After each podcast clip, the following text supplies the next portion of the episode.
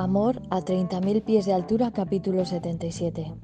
Tras unas semanas, la aerolínea volvió a necesitar a Karim.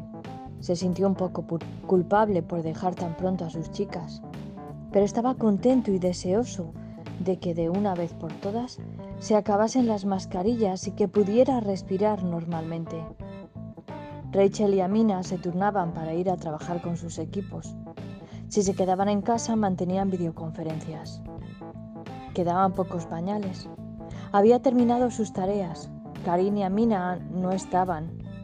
Y la ansiedad se empeñó en cortejar a Rachel. Así que metió a Sammy en su carrito y salió observando cómo a lo lejos uno de los hombres de seguridad la seguía.